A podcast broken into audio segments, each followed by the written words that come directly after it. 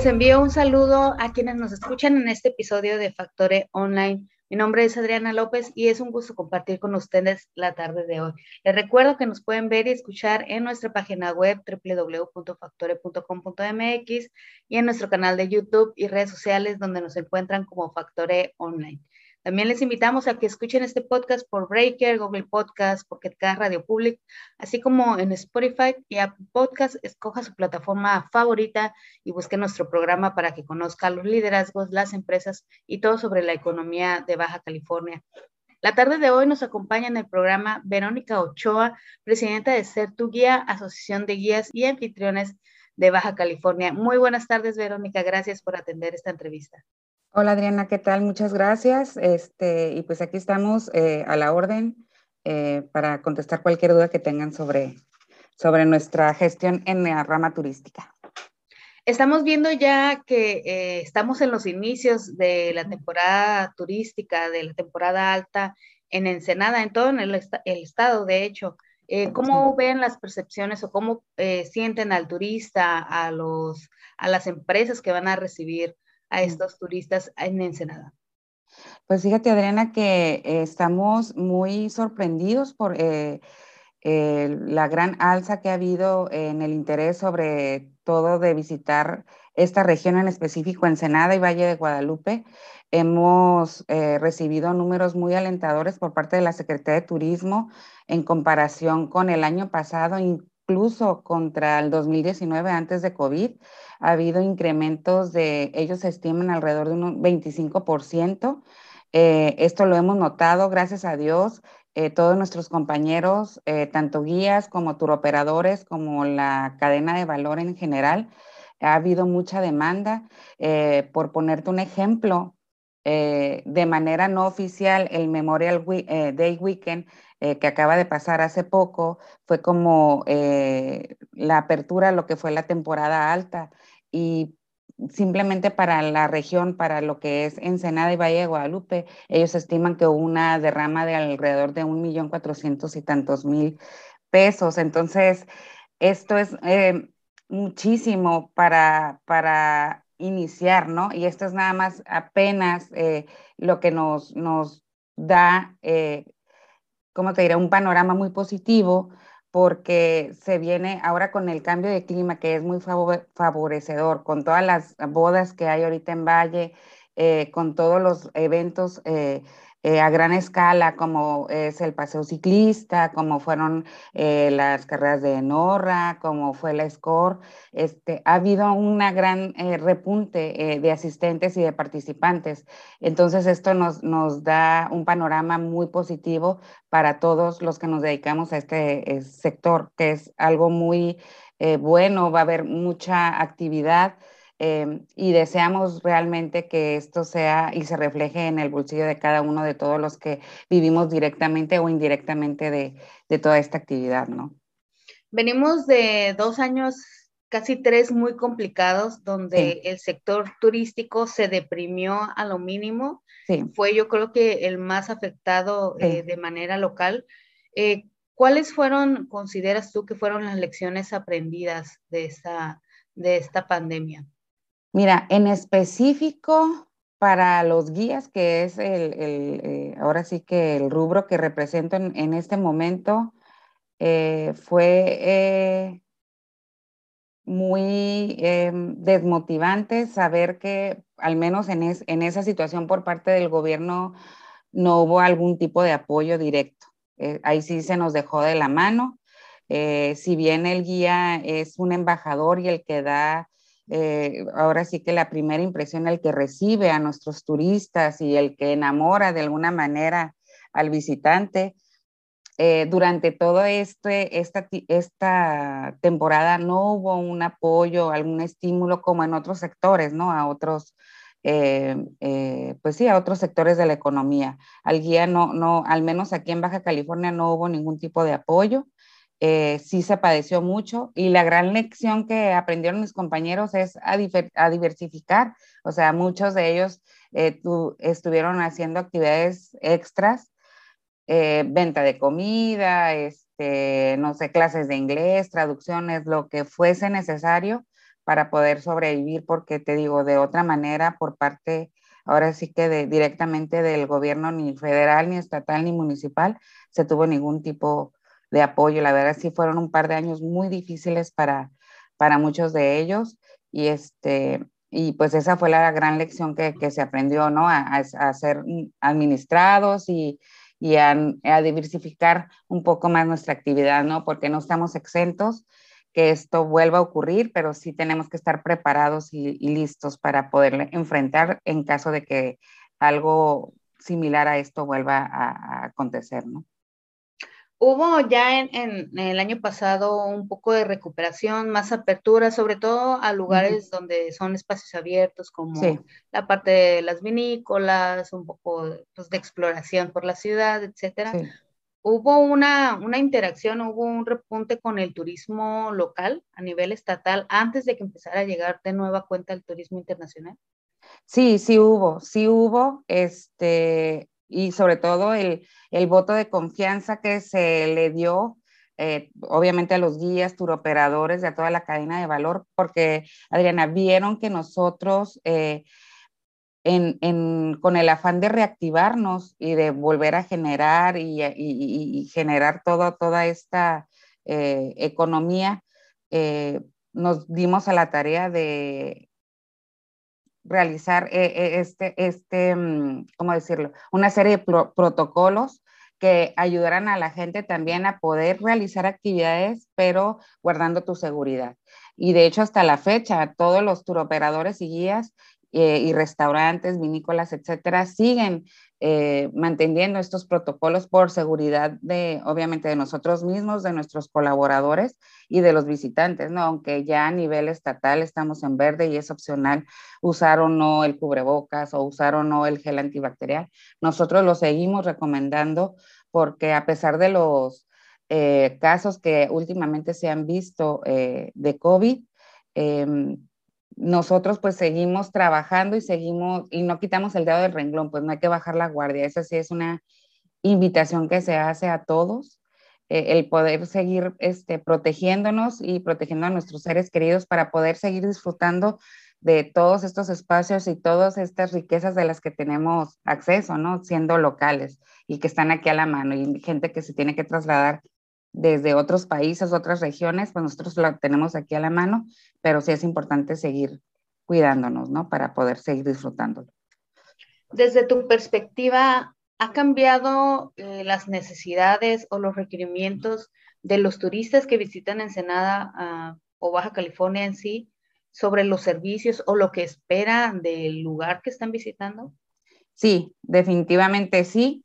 Eh, ya la gente no, no, o tiene la expectativa de no encontrarse eh, tumultos de personas en los restaurantes o en las vinícolas. Eh, se desea que esto se, se, retraiga en el sentido de ya no estar incentivando el turismo masivo, eh, estar incentivando grupos pequeños, em, eh, básicamente eso, ¿no? Y que se siga fomentando en que sean ya no estar viendo esos autobuses que llegan al valle, sino son eh, grupos pequeños de familias o amigos muy cercanos. Eh, aunque sí hemos eh, tenido la necesidad de atender grupos grandes de bodas y tal que se vienen arrastrando desde antes de la pandemia y que se fueron postergando todos estos años, pero sí la, la eh, ahora sí que lo que se espera es eso y sobre todo muchas actividades al aire libre. Ahorita lo que es las actividades de aventura como senderismo, siendo que Baja California tiene alrededor de eh, 14 senderos homologados, si no me equivoco, a nivel estatal.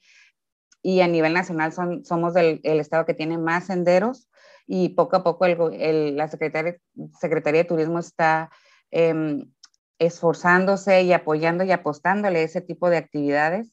Eso es lo que ahorita el, turismo, el, turista, el turista perdón, está solicitando, que sean espacios abiertos, eh, sean eh, cuestiones de aventuras, experiencias más orgánicas, ya a la gente le interesa saber que lo que está comiendo, de dónde viene, eh, incluso eh, la gente ya espera poder participar en actividades donde a lo mejor puedan recolectar de un huerto orgánico que esté en un restaurante, ellos recolectar su propia verdura para su ensalada, participar incluso, ¿por qué no?, en la elaboración de sus platillos si se lo permite el mismo restaurante. Entonces son actividades eh, o experiencias mucho más integrales, más orgánicas y, que la gente quiere y, desea experimentar ¿no? en, las visitas que hacen. Son más allá de nada más llegar, sentarse, comer y tomarte una copa de vino, es un poquito más allá todavía.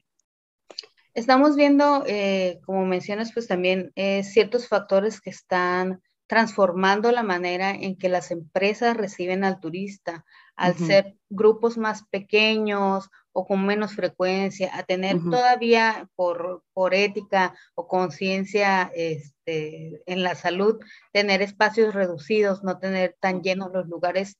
Eh, se podría pensar que, que, vaya a haber un aumento en el costo de hacer turismo en, en, localmente, ya sea en Ensenada o en Baja California, y por tanto también el turista local se niegue a hacer turismo en su propia ciudad. Porque ha habido algunos comentarios de que, por ejemplo, el valle no es para los ensenadenses, ¿no? Este, se sienten un poco cohibidos ante los precios o ante los cambios en la manera en que tratan a un turista local o a un turista extranjero. Eh, ¿Sientes, has sentido tú esa, esa experiencia o crees que hay algo que se pueda hacer desde el ámbito del, servicio al turista para mejorar esa percepción con el turista local? Sí, mira, sí es esa percepción, como tú bien lo mencionas, sí, sí se ha tenido. Mucha de la labor que hacemos en la asociación también es acercar este tipo de experiencias a la comunidad. Eh, se está trabajando hombro con hombro con la Secretaría para fomentar más lo que es el turismo social y poder acercar eh, esos lugares, como bien dices, hay lugares que son conocidos por todos en Valle de Guadalupe que sí tienen un costo muy alto, ¿no? En sus, en, en sus servicios o en sus platillos, en los productos que ofrecen, pero hay otros que la verdad eh, el costo que dan o los precios que manejan por el nivel de servicio y la calidad del producto que manejan es muy buena. Entonces, hay para todos los bolsillos y para todos los gustos. Entonces, nosotros, eh, te platico brevemente, tuvimos la oportunidad de realizar un, un viaje de familiarización con la policía turística del municipio, el cual fue de tremendo éxito porque tuvimos la oportunidad de acercar el valle hacia los prestadores de servicios y que ellos mismos puedan servir de anfitriones y de guías en su momento para el turista que nos visita, tanto extranjero como local. Y ellos ya tienen una idea perfecta de dónde pueden visitar la gente en el valle, qué precios se manejan, qué tipo de servicios y todo. Entonces, esta dinámica o este tipo de dinámicas que se puede realizar también con los servidores públicos son eh, eh, muy beneficiosos para todos. Entonces, te digo, eh, en cuanto esté ya listo toda la eh, dinámico la mecánica para poder ofrecer nosotros también tours para la gente local y que puedan conocer su Valle de Guadalupe, porque es increíble que hay gente aquí que ha vivido toda su vida y no conoce Valle de Guadalupe porque lo cree, como tú dices, inalcanzable y para nada te digo, hay lugares, hay restaurantes, hay vinícolas que tienen precios muy accesibles y, excelentes productos y encantados están de recibir a gente local.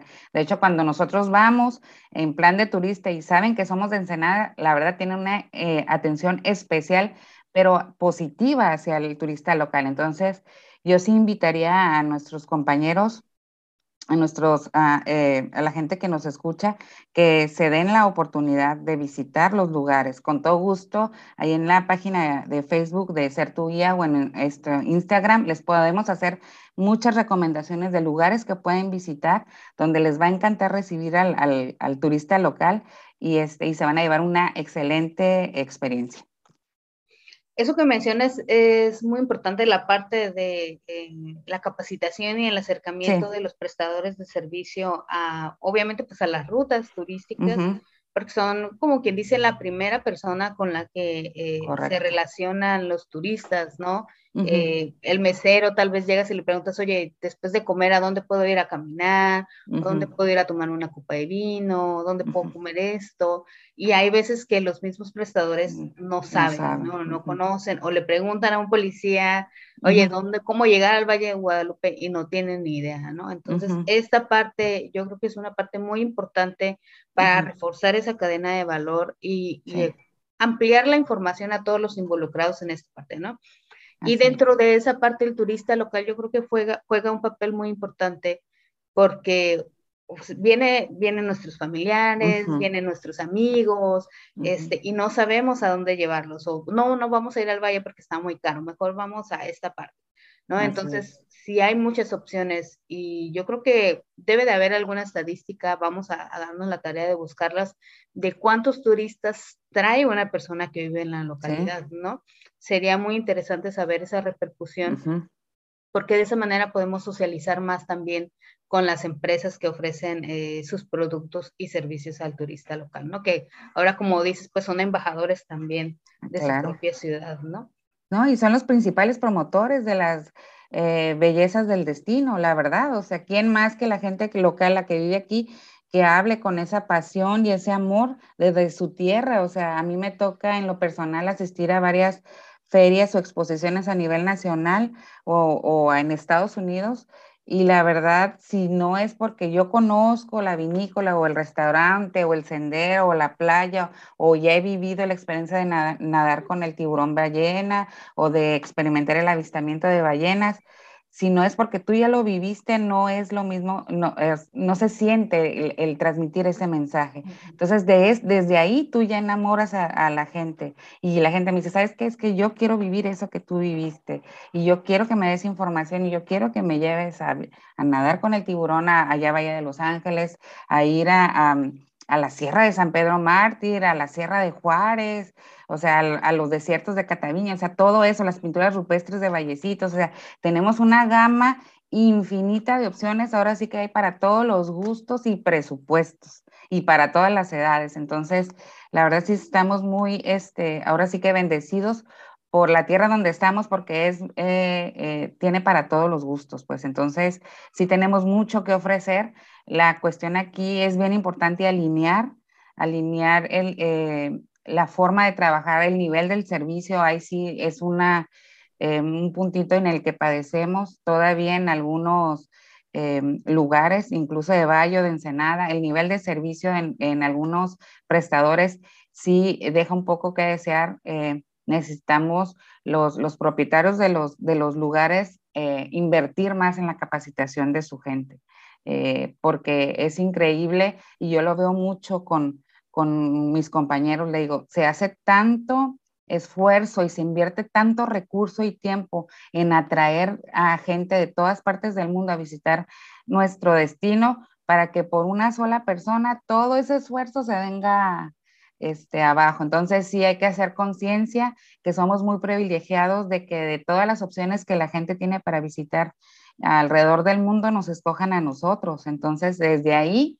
hay que poner mucho empeño en todo lo que se hace y hacer que las expectativas que tiene la gente sean superadas en cada una de sus visitas hacia, hacia Ensenada y hacia Baja California, obviamente. Platíqueme un poco, eh, antes de cerrar, eh, cómo está conformado este, este sector de los guías y anfitriones eh, en Ensenada y en Baja California. ¿Qué tantos prestadores de servicio hay? ¿Cuáles son sus necesidades actuales y cuáles son las proyecciones que tienen para este próximo año? Mira, pues en específico la Asociación de Guías la conformamos la primera generación de guías generales bajo la NOM 08, que se eh, graduó en el 2018, si no mal recuerdo. Eh, pero dentro de esa normatividad hay varias subramas. Está también la NOM 09, que es de guías de, eh, de naturaleza y aventura. Ahorita en estos momentos está ya formalizando una asociación en la ciudad de Tijuana, liderada por Fernando Jauregui, que es guía este, eh, de la NOM 09, y ahí están conformados otro tanto, ¿no? en realidad, guías de la NOM 08, la mayoría está situada aquí en Ensenada, Em, yo creo que ahorita ya van, creo que si no recuerdo, dos generaciones más, además de la de nosotros. En promedio ha de haber unas 30, unos 30 guías ya eh, de la NOM 08, más otros tanto que han salido em, certificados como guías de especialidad, que es la especialidad ha sido en la ruta del vino. Esos creo que ha de haber a lo mejor, no te quiero, a lo mejor otros 30 más. Y básicamente somos los que conformamos todos los guías certificados aquí en Ensenada. Eh, y la finalidad, pues, es eso, ¿no? Eh, tener, eh, unificar el criterio en el discurso, en la información que se le da, que sean datos verídicos, avalados por institutos, en su momento fue la ICTUR, ahorita es Secture, em, y estas acreditaciones se dan por profesionistas en su, en su área, como historiadores, arqueólogos, artistas, abogados, porque vemos legislación también. Entonces son varias eh, vertientes que se tocan dentro de la certificación y son somos los que componemos ahorita básicamente esta agrupación. Em, y las funciones básicamente, pues eso, ¿no? Es ser los embajadores del destino, prestar el servicio de, mm, orientación e información al, turista durante su visita con nosotros. Em, podemos nosotros, tenemos también conocimiento en, primeros auxilios, podemos reaccionar ante una emergencia, eh, Dios no lo quiera, durante algún recorrido o algo así. Eh, estamos capacitados para poder dar eh, ese servicio de primera mano. Y, y, pues lo que yo veo o, o, lo que nosotros esperamos ahorita es que más compañeros que se dedican a esta actividad se certifiquen. Eh, yo sé que no es fácil, es una inversión grande, es mucho tiempo, pero estamos luchando y trabajando hombro con hombro con la Secretaría para hacerlo más accesible y más, em, y más de poderlo hacer un poquito más rápido, ¿no? Para que nuestros compañeros puedan obtener esta certificación en menor eh, tiempo. Ahorita con lo que nos hemos topado, um, alguna de las ah, dificultades ha sido con el, el estar refrendando esta certificación. No creas que es nada más hacer el curso y ya obtengo mi credencial y listo, no. Esto es una capacitación constante. Nosotros una vez que tenemos esta, esta credencial tenemos que refrendarla, tenemos cuatro años para refrendarla, son 160 horas de capacitación. Desgraciadamente, ahorita ya estamos refrendando la primera generación. No tuvimos esa capacitación a la mano localmente, tuvimos que buscarla por fuera, eh, cursos que venían de, de otras partes de, del país y se logró, pero sí se ha batallado mucho. Entonces, ahorita es lo que es lo, de lo que estamos trabajando ahí, son nuestras peticiones cada vez que vemos a, nuestros compañeros de la Secretaría es, por favor, háganos llegar cursos de refrendo localmente y accesibles, porque esto nos conviene a todos. Vas a tener guías motivados, capacitados, bien informados y van a estar cumpliendo con las normas que la misma sector nos marca desde un inicio, ¿no? Entonces, pues ahí básicamente es lo que en lo que se está trabajando actualmente. Ya para concluir, eh, ¿cuáles son sus expectativas para el cierre de este año en cuanto al turismo, a todas las actividades que vienen? Eh, se escuchan pocos, la verdad, eh, los guías para la cantidad de turismo que, que maneja el municipio y el estado, ¿no? me imagino que en cierto momento pueden llegar a estar pues saturados de, trabajo y por eso la necesidad de que más, más personas se certifiquen, ¿no? ¿Cuáles son sus proyecciones para el cierre del año? Sí, mira, pues mira, hasta ahorita te digo, en lo que va, que será el primer semestre, es, es un, un, aumento del 25%. Sí se espera llegar tal vez a lo mejor al doble. Te digo, apenas vamos empezando con la temporada y ya tú ves eh, mares y mares de personas llegando a Ensenada, al Valle de Guadalupe, entonces sí se proyecta todavía que incremente posiblemente al doble, ¿no? Y como bien dices tú, sí hay una gran demanda por el servicio profesional de guías y anfitriones y no, no existe todavía tanta, eh, tanta gente capacitada. Entonces, sí, si invitamos a, nuestros compañeros que por ahí tengan interés en, certificarse y acreditarse, que se acerquen a Secture para poder tener esta certificación y tener esta, vaya, esta profesionalización de lo que ya vienen haciendo en muchos años. Nada más falta tener su credencial y, como te digo, unificar criterios y diálogos de la información que se le está dando al turista. Y básicamente, pues es eso, ¿no? Poder tener más eh, gente preparada y capacitada que pueda eh, dar esa información a nuestros visitantes de manera correcta y apropiada. Bueno, pues muchísimas gracias por la información, Verónica Ochoa, presidente de Ser Tu Guía en la Asociación de Guías y Anfitriones de Baja California. Compártenos, por favor, eh, sus redes sociales o, algún teléfono donde los escuchas puedan comunicarse en caso de tener alguna duda o querer reservar alguna información sobre los. Sí, claro que sí.